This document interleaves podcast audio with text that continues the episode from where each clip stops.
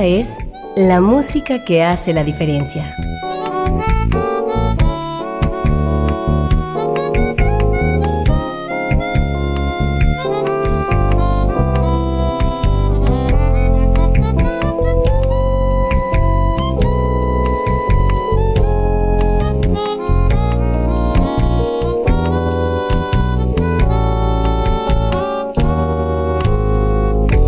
Las estrellas del pop y de la música brasileña. Sonidos originales del cine y del teatro. Jazz, New Age y otros géneros.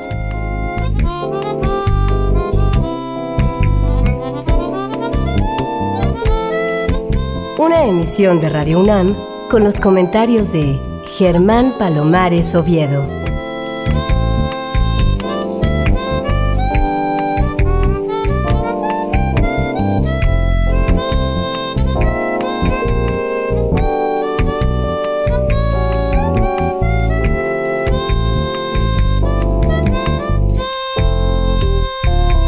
Muy buenas, soy Germán Palomares Oviedo en una nueva emisión con la música que hace la diferencia.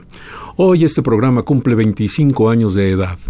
Era 1993 cuando empezamos con este proyecto, que si bien al principio no se definió como un programa eminentemente jazzístico, por eh, mis convicciones, por mis gustos, porque estoy convencido de la gran calidad de los músicos mexicanos, paulatinamente se fue haciendo lo que es hoy, una tribuna sobre todo para las nuevas grabaciones de los muy muy jóvenes y de los muy muy reconocidos, de los muy muy talentosos, como es el caso del día de hoy, que para festejar me acompaña Cris Lobo. ¿Cómo te va, Cris? Pues muy contento de estar aquí contigo y con tu público, querido Germán. De verdad, muchas gracias por la gentil invitación. Cris, hace muchísimo tiempo que te conozco y también conozco a muchos de tus colegas. Generalmente cuando encuentro a tus colegas, el discurso es más o menos así. ¿Por qué si tienes talento, por qué mm, si has demostrado una gran capacidad, no documentas tu trabajo? ¿Por qué no has grabado? ¿Por qué no te has preocupado en ese sentido? En tu caso, el discurso tiene que ser radicalmente diferente. Chris, llevas muchísimos discos, trabajas como loco. ¿Hay necesidad de tener tantos discos y de sacar uno detrás del otro? Bueno, como bien dices, un artista tiene la enorme responsabilidad de documentar su trabajo, dejarlo plasmado para las personas que están en ese momento histórico acompañando su vida y por el otro lado dejar el legado y la herencia de lo que viene a ser un pequeño grano de arena en aportación al arte mismo del que fuera en cuestión y se tratara en cuestión. Ese es el motivo por el cual yo hago el esfuerzo de tratar de documentar mi trabajo. Un artista evidentemente no se describe en base a números, pero como hay algunas personas a las que les importan, pues dime, este último tuyo, ¿qué número de disco es? Bueno, que han salido a la luz son 19 en este momento, 19 discos. Qué barbaridad. Y todos diferentes. A pesar de que hay algunos con dotaciones iguales, eh, los sonidos resultan muy distintos entre sí. Sí, tiene que ver obviamente con el trabajo cotidiano de investigación que uno hace y el plasmar precisamente el resultado de esa investigación. Pues el disco más reciente se llama Multiverso de lo Intangible. Probablemente algunas personas no sepan qué significa multiverso, pero mm, es un buen momento para que tú lo expliques, Cris Lobo. Claro, por supuesto y con mucho gusto. El multiverso es eh, algo que la ciencia hoy en día ha reconocido que existe y se trata de una multiplicación del universo en donde vivimos en otras dimensiones. Esta multiplicidad se da en todos los aspectos y la música no es la excepción. Digamos que si nosotros podemos tener una manera cercana y de algún modo palpable del multiverso, nosotros podemos hacerlo con la música. Ahí podemos transportarnos a otras dimensiones a través de la inteligencia y de nuestra sensibilidad espiritual y del alma. Siempre digo que un artista lo es porque es capaz de construir su propio universo, es decir, que a pesar de que pisa el suelo que todos pisamos, en realidad los artistas viven en un mundo diferente. Sí, de algún modo existe esa dimensión onírica, esa cuestión espiritual que tiene una acentuación de presencia, digamos, en nuestras vidas dentro de las artes. ¿Hace cuánto tiempo empezaste a concebir Multiverso de lo Intangible? Es una muy buena pregunta, Germán. Yo eh, este proyecto sinfónico se lo ofrecí a nuestro querido Eugenio Tucen hace muchísimos años, muchísimos años. En ese momento cuando yo hablé con él tenía la cuestión de muchísimo trabajo alrededor.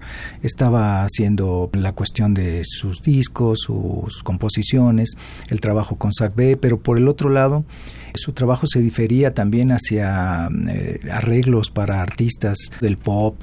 Por allá en aquellos tiempos estaba con el proyecto de que ya iba a entrar a trabajar con este señor, con Polanca y estaba muy ocupado. A lo largo de, la verdad, varios lustros yo le ofrecí el trabajo, pero él cada vez era más ocupado en ese sentido, ¿no? De su laboriosidad y su energía le daba para hacer muchas cosas. Por eh, la envergadura del proyecto, me decía, esto requiere de que yo me dedique por completo a él. Y no puedo en este momento. Lamentablemente se llegó el punto en la vida donde tuvo un desenlace trágico y pues ya no pude hacer nada con él. Posteriormente se lo ofrecí a alguien muy querido para nosotros, Germán eh, Enrique Neri, el maestro Enrique Neri, que estaba sobrado en la capacidad de hacer este trabajo y que hubiera dado un resultado de verdad impensable en lo maravilloso, pero con la misma situación muchísimo trabajo eh, en su cotidianidad.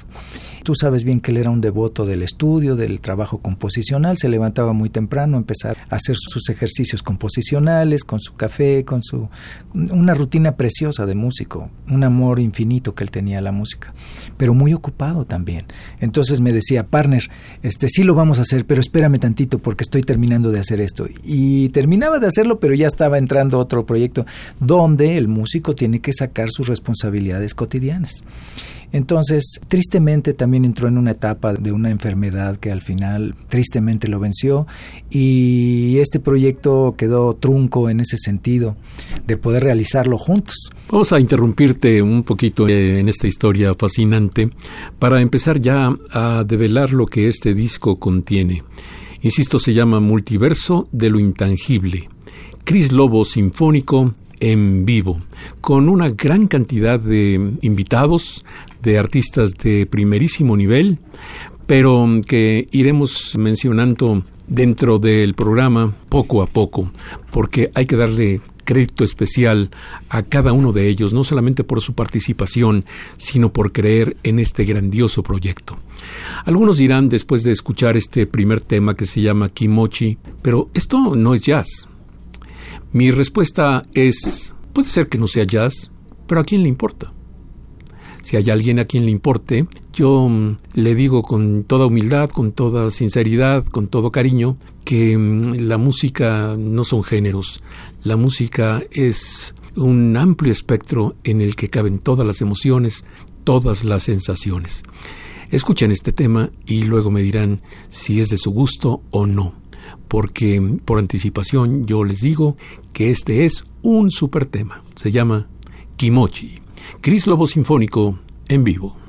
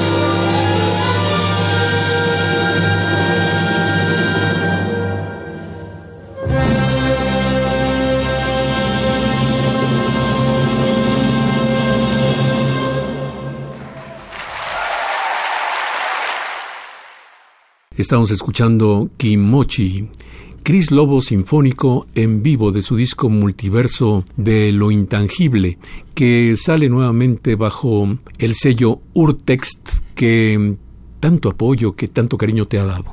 Sí, es verdad.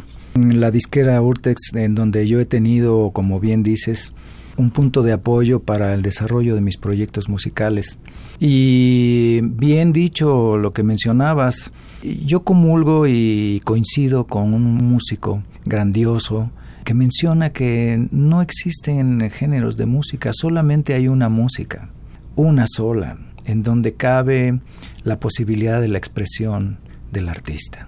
Y solamente eso, así que aplaudo tu comentario tan sensible, Germán.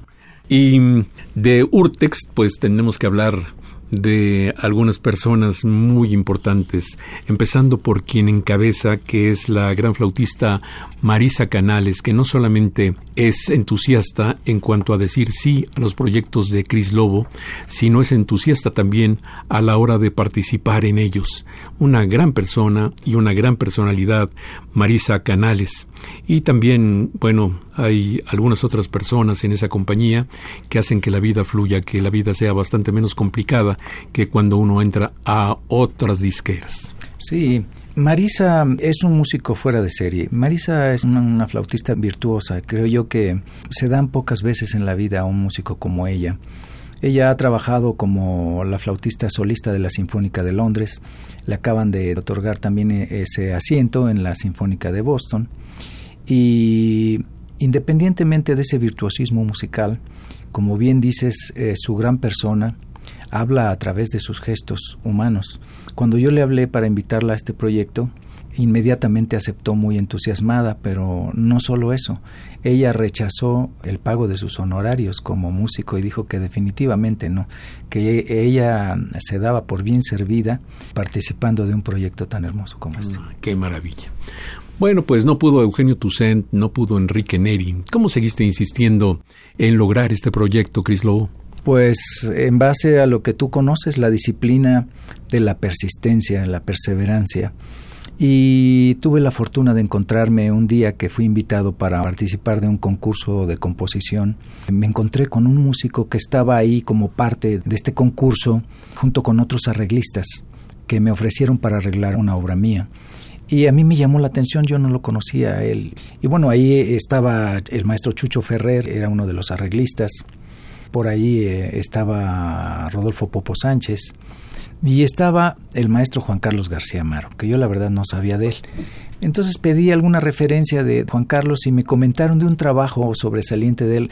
El gobierno de China en un momento dado puso a concurso el hacer y elaborar una sinfonía que conmemorara ahí una fecha que ellos celebran y esta forma de concurso la puso a nivel mundial. Y Juan Carlos entró a participar con la cuestión del alto nivel que tiene como músico, en donde ganó el primer lugar por encima de los músicos de Francia, de Inglaterra, los italianos, los americanos. Se llevó el primer lugar. Ese fue el antecedente de como yo tuve la idea de ofrecerle mi trabajo ahí para que lo arreglara.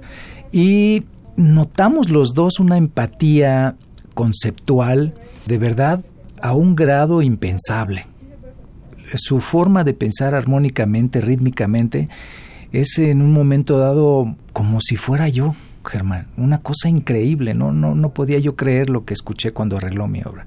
Entonces le dije, mira, yo tengo por ahí un proyecto que está esperando desde hace muchísimo tiempo, le dije, varios lustros de mi vida, y quisiera ver qué piensas, a ver, te, voy a platicar, nos sentamos a platicar y me, dice, maestro, ¿cuándo empezamos? Me dice.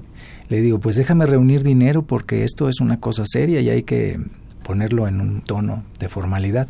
Me dice, no, maestro, empiece a mandarme la música, por favor yo voy a empezar a trabajar con él. Y me dijo, el dinero no tiene nada que ver con el arte. Esto no, esto no es de, cuestión de dinero, dice. Es un placer y empezó a trabajar. La primera pieza que él arregló precisamente es con la que acabamos de abrir ahora este maravilloso programa que es Kimochi y pues el público puede dar cuenta de lo maravilloso del concepto orquestal que tiene Juan Carlos García Amaro. Juan Carlos García Amaro lo conozco casi desde que era niño. Jugaba a hacer jazz con tres de sus amigos.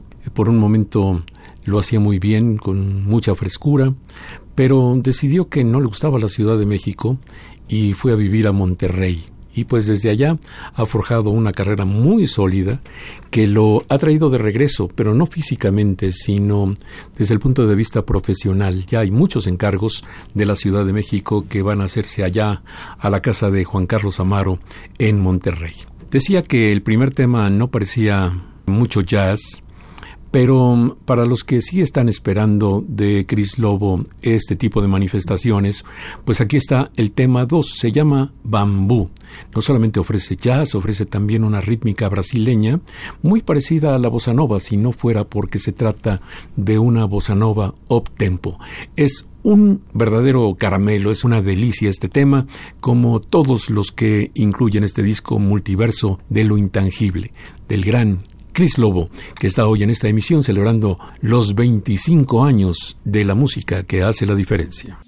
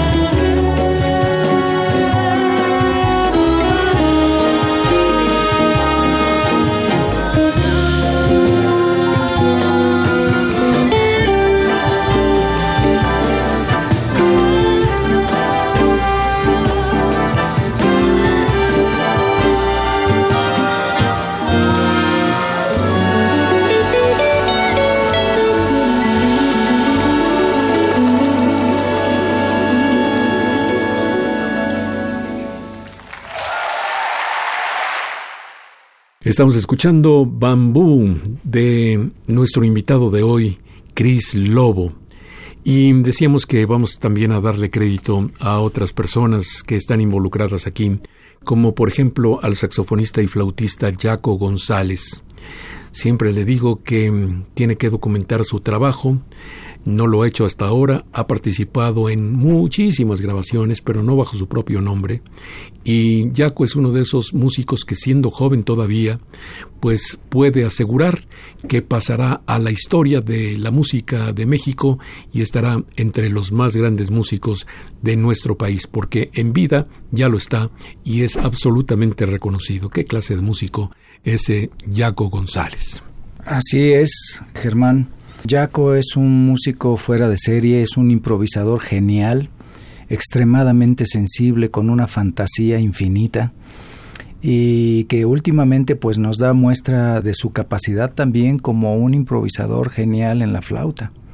Y no solamente en la flauta, sino también en el iwi, ese instrumento extraño que se llama realmente Electric Wind Instrument.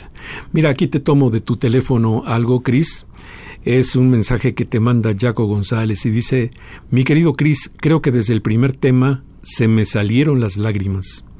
Tu obra está muy hermosa y me siento honrado porque me hayas invitado a ser parte de ella.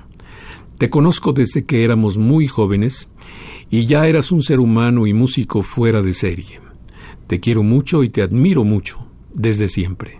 Felicidades. Bueno, qué palabras.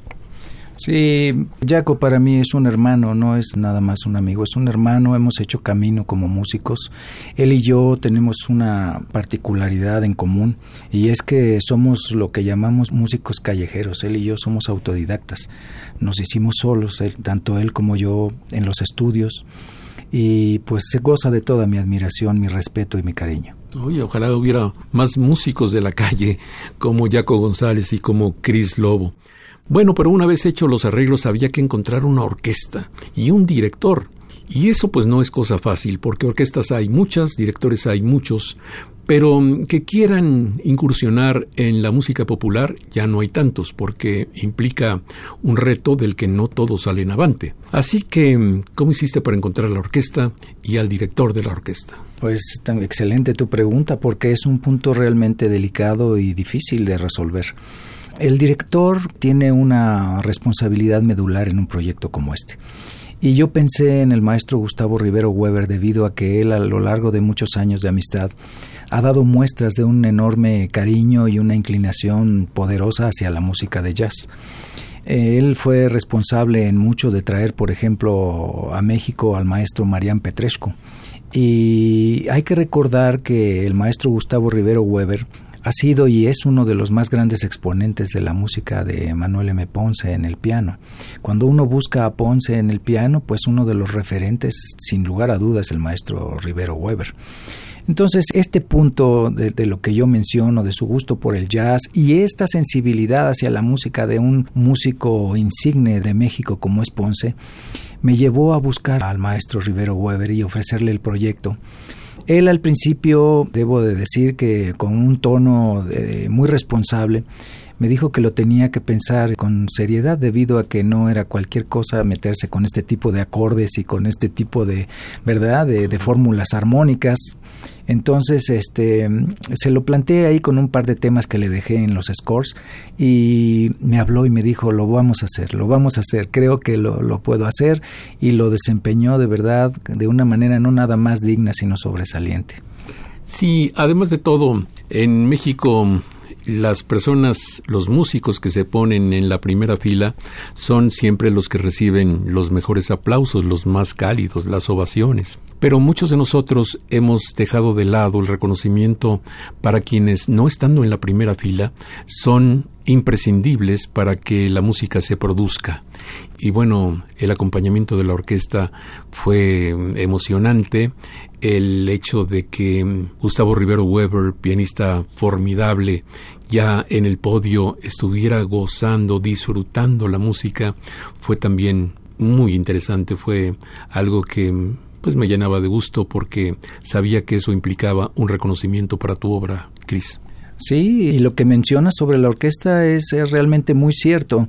Nosotros pensamos en un principio, quizá en otras orquestas, pero platicando con el maestro Rivero Weber, llegamos a la conclusión de que necesitábamos a la sangre nueva, a la gente, a la juventud con ese ímpetu y con esas ganas de hacer música más allá de tener esa gran experiencia, pero también un poco un ánimo ya con algo de tedio después de haber trabajado décadas y décadas en una orquesta. Y en cambio estos jóvenes de la OJUEM, la orquesta Eduardo Mata, son jóvenes de verdad con hambre de hacer música, con un eh, instinto también por el respeto y la dignidad que debe de llevar el arte de la música en un escenario, el interés por las obras y un trabajo acucioso en el sentido, por ejemplo, de la afinación, el trabajo muy preocupado también de la interpretación y el respeto profundo por el director, que es algo tan importante para hacer una buena mezcla y un buen resultado musical.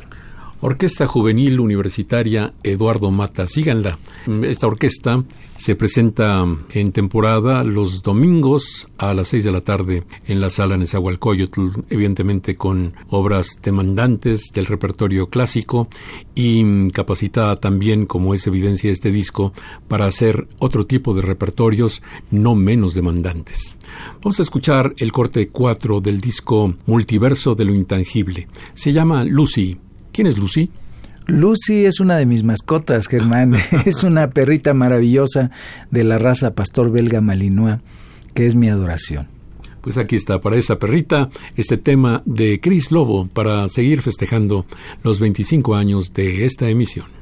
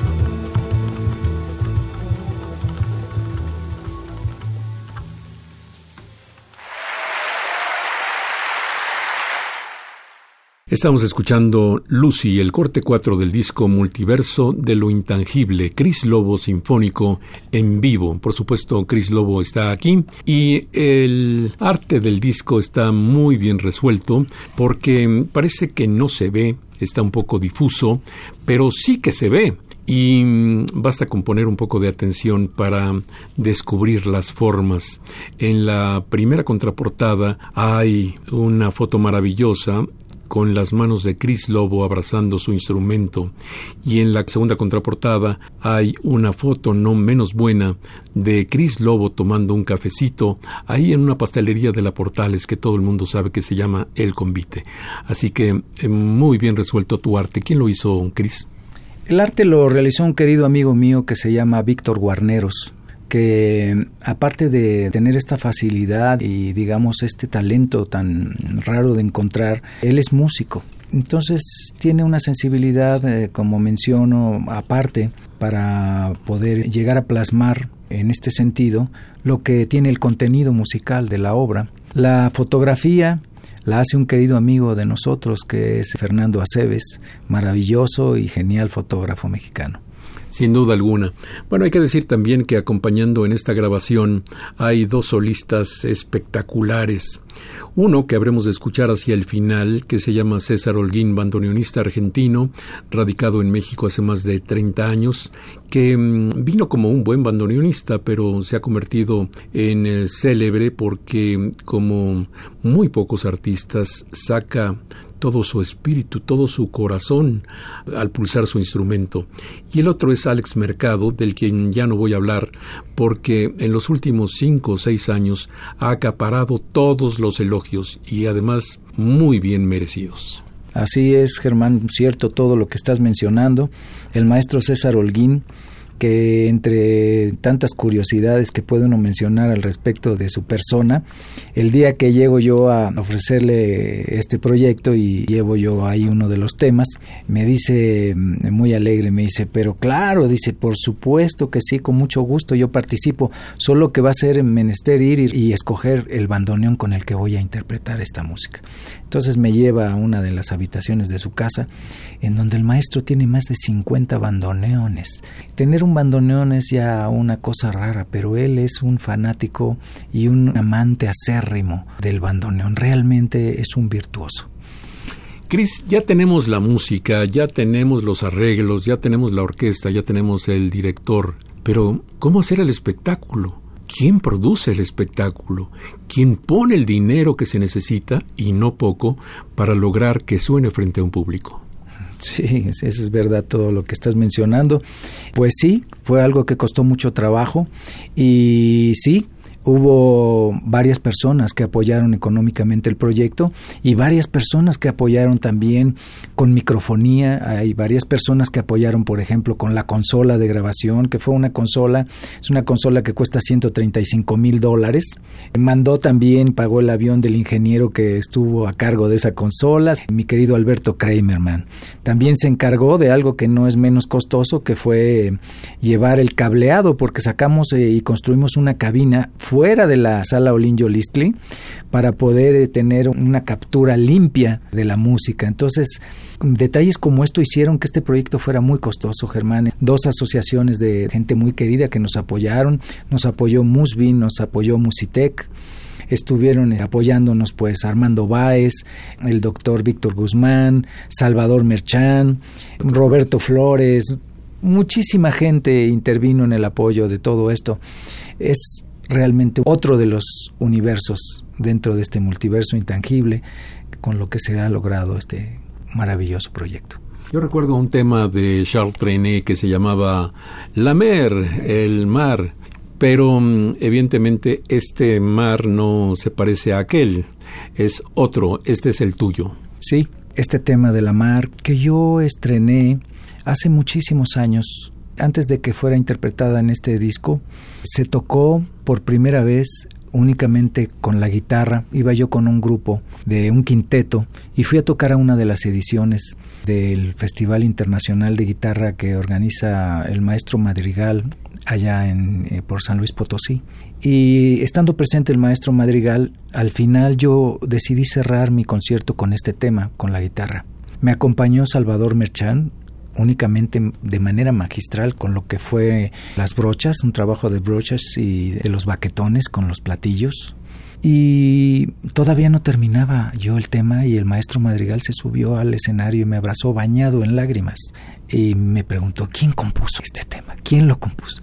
Le digo yo, dice, no, no puedo creer este tema y este tema. Lo guardé y lo guardé, no sé por qué, es un tema muy sentimental, con algo como todo lo que yo compongo es un mensaje que me llega de arriba, no sé, no te puedo explicar. Yo no compongo como un ejercicio técnico.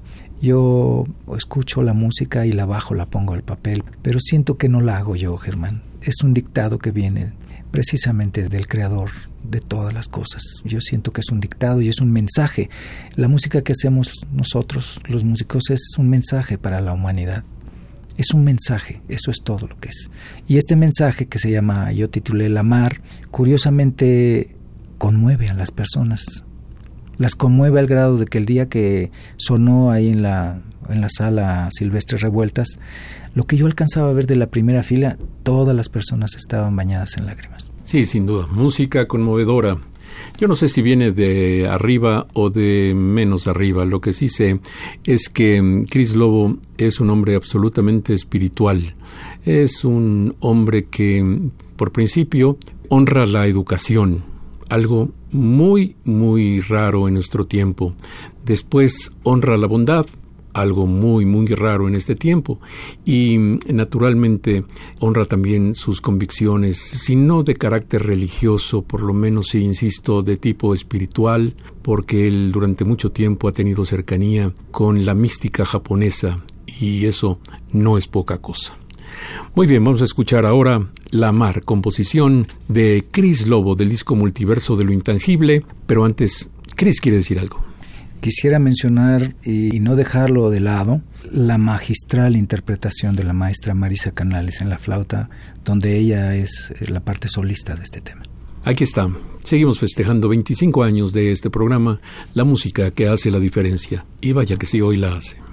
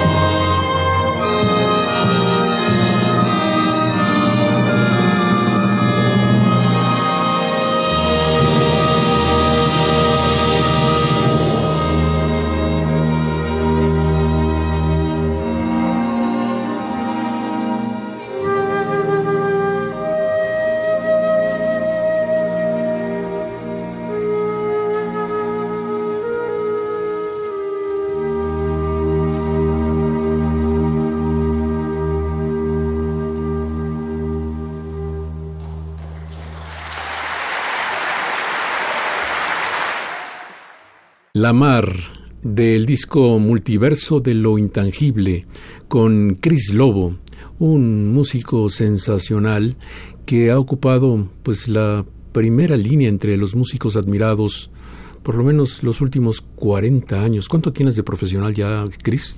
Este septiembre cumplo 50 años como profesional. Y es todavía más increíble que te veas como te ves, te ves absolutamente juvenil.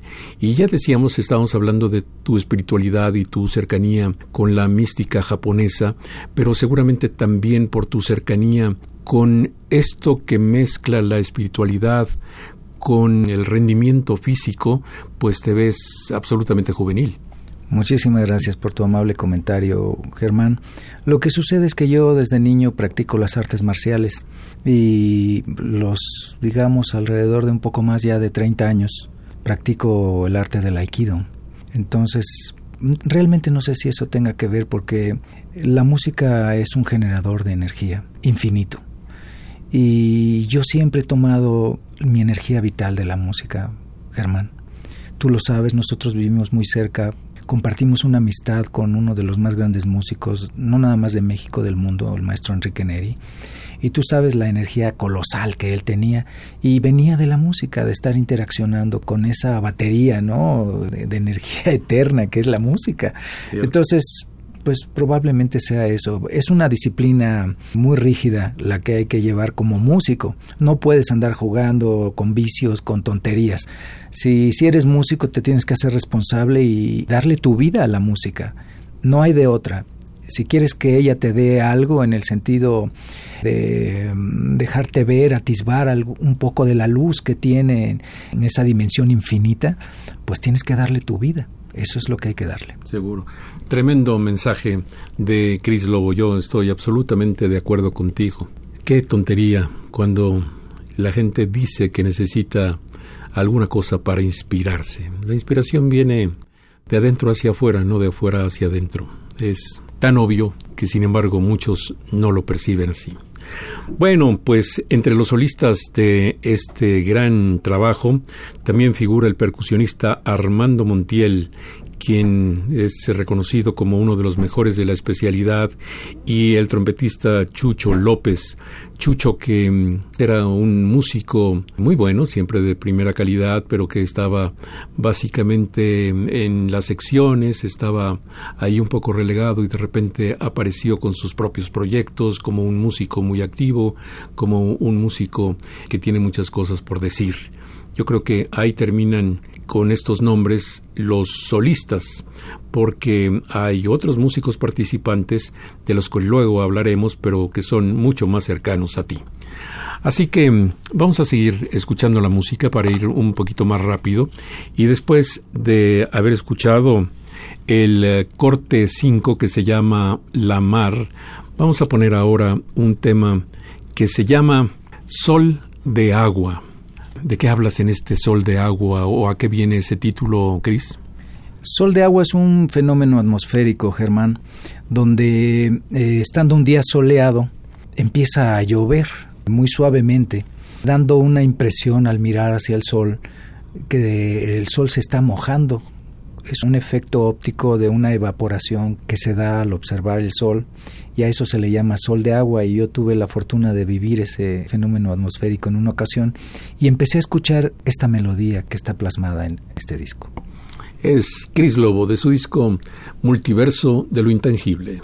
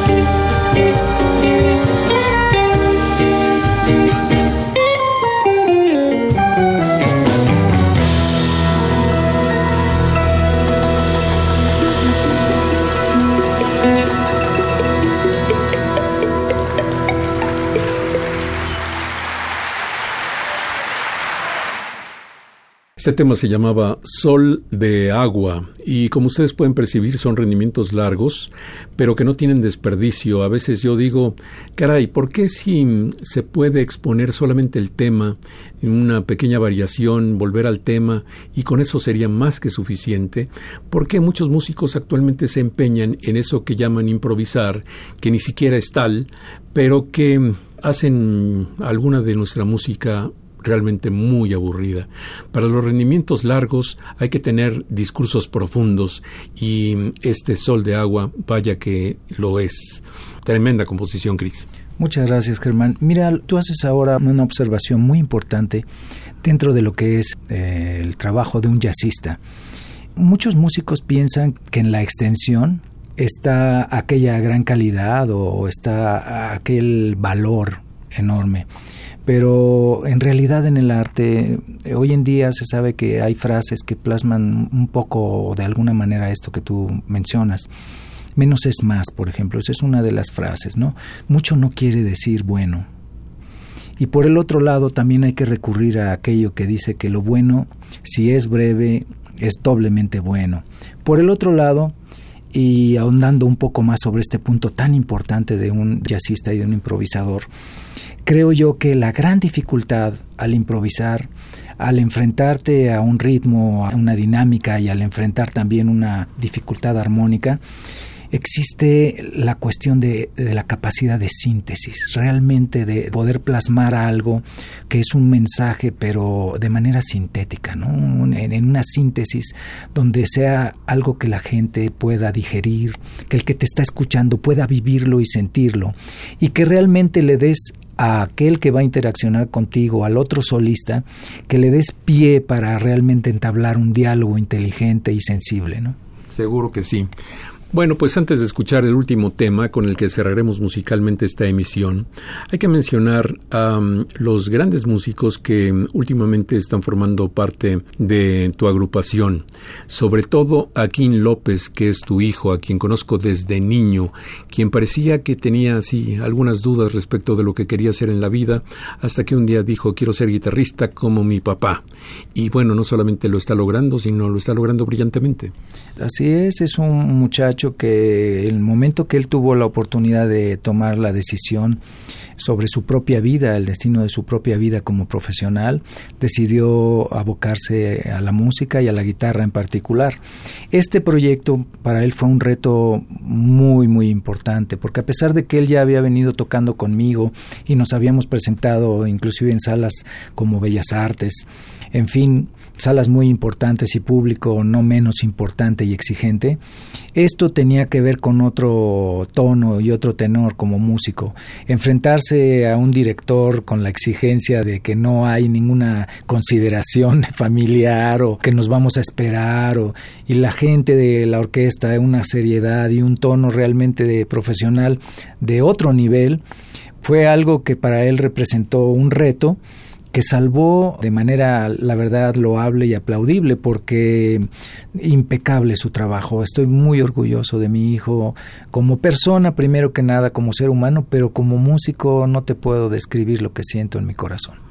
Yo también, que no soy papá, me siento muy orgulloso cuando lo veo en el escenario realizado y ya muy maduro, en fin, qué bueno que los niños crecen, qué bueno que los seres humanos toman su camino y eventualmente pueden triunfar y pueden triunfar fuerte.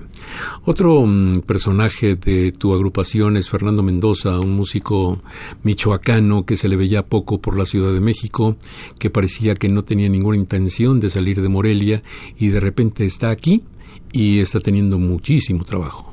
Este es un músico virtuoso que tiene una historia un tanto cuanto particular. Él estudió en Berkeley, pero la carrera de pianista.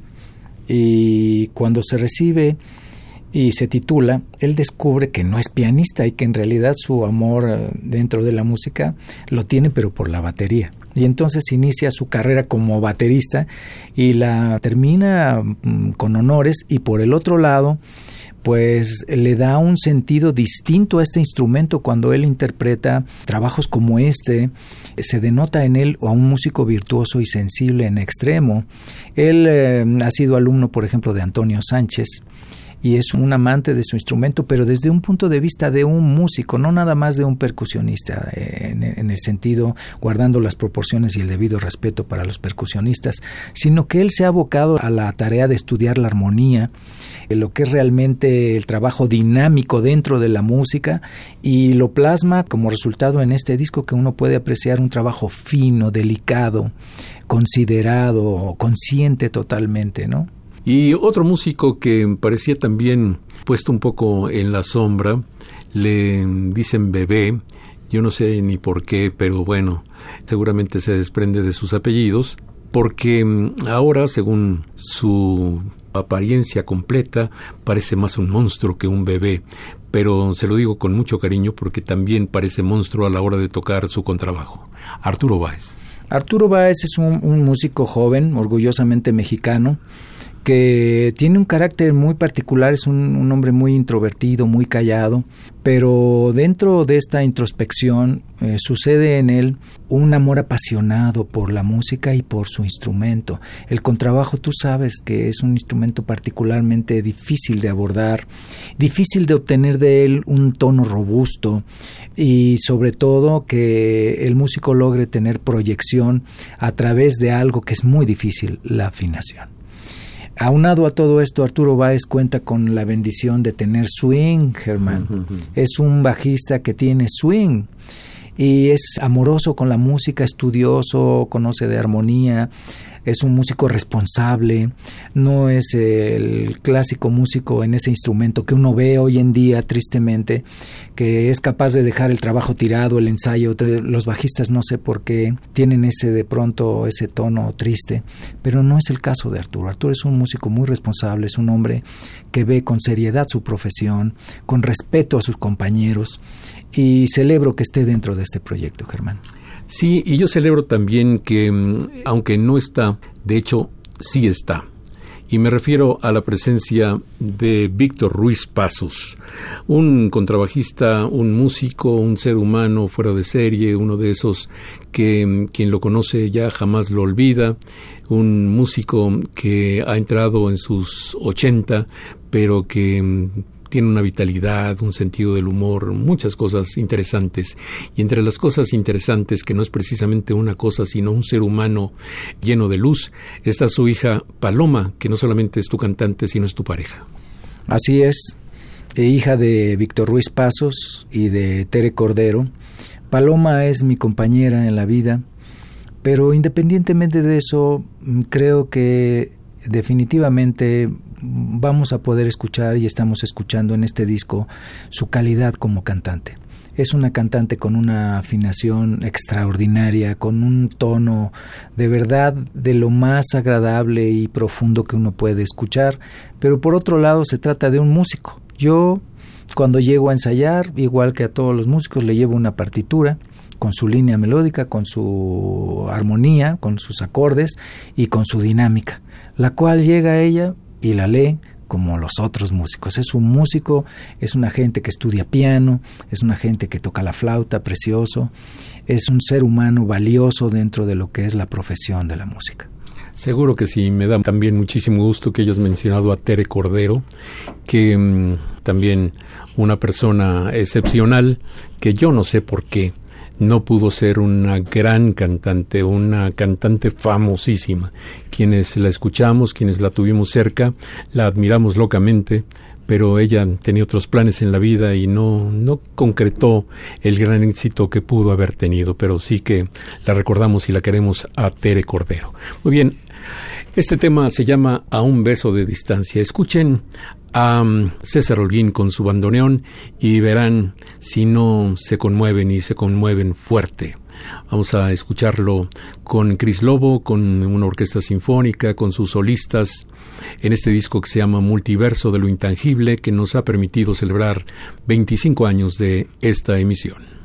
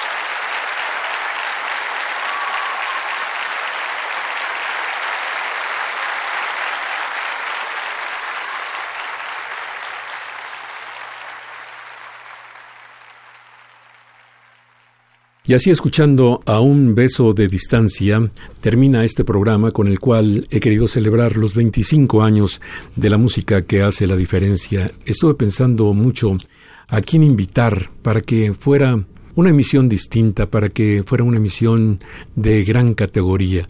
Y cuando pensaba eso, me llegó este disco multiverso de lo intangible, que voy a guardar con enorme cariño, no solamente porque se trata de Cris Lobo, sino porque se trata de un trabajo que debe realmente enorgullecernos a todos los que hemos estado cerca de la música.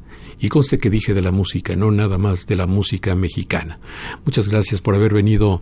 Cris, ¿dónde podemos conseguir este disco? Este disco lo podemos conseguir ya en Gandhi.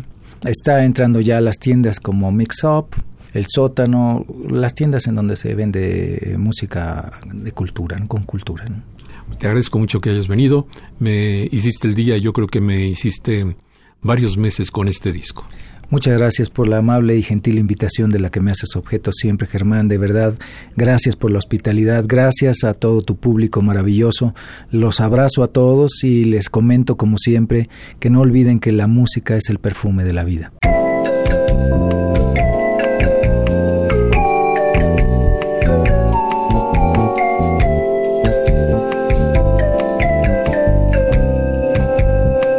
Las estrellas del pop y de la música brasileña, sonidos originales del cine y del teatro, jazz, new age y otros géneros.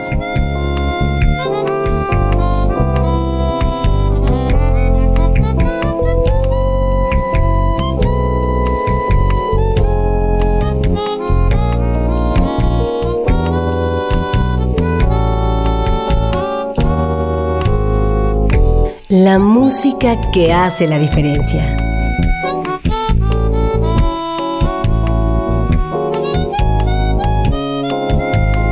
Una emisión de Radio UNAM con los comentarios de Germán Palomares Oviedo.